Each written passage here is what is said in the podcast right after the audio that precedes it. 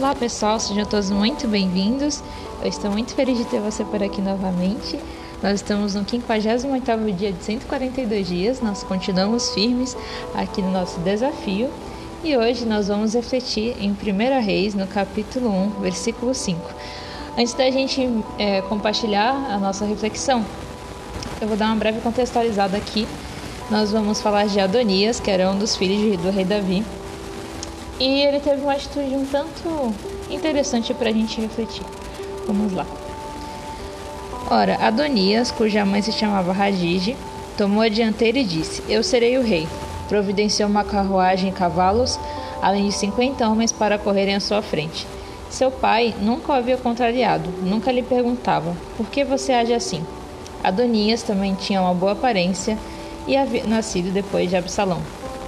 Uma coisa que a gente pode observar aqui que Davi, ele teve um erro de nunca, vamos abrir um relato de ter é, corrigido ou questionado seu filho com relação a isso, né? Pelo que a gente percebe, ele tinha um gênio bem forte, tinha opiniões fortes e ele não foi corrigido.